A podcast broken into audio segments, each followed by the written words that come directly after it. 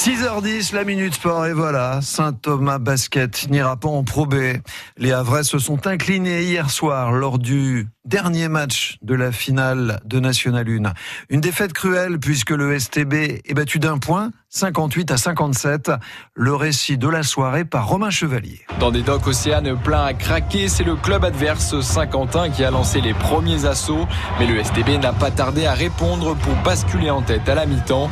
Jérôme Navier, l'entraîneur de Saint-Quentin, reconnaît d'ailleurs les difficultés de son équipe. On a été quand même dominé au rebond, on a perdu beaucoup de ballons.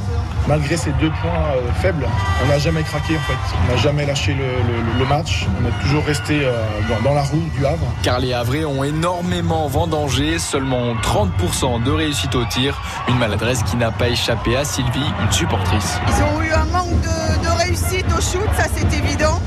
Un manque de réussite au lancer franc également. Donc tout ça, ça joue. Hein. Des paniers faciles qui ont été ratés. Je pense qu'ils ont,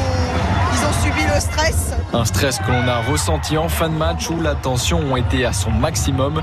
Le public a alors fortement poussé derrière ses joueurs.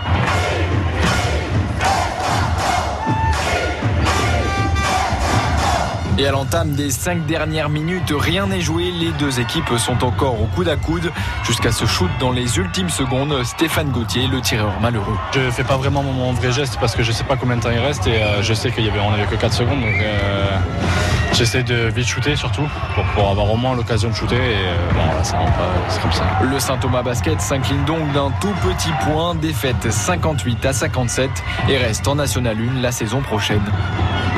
Merci Romain Chevalier. La Minute Sport est à retrouver sur francebleu.fr.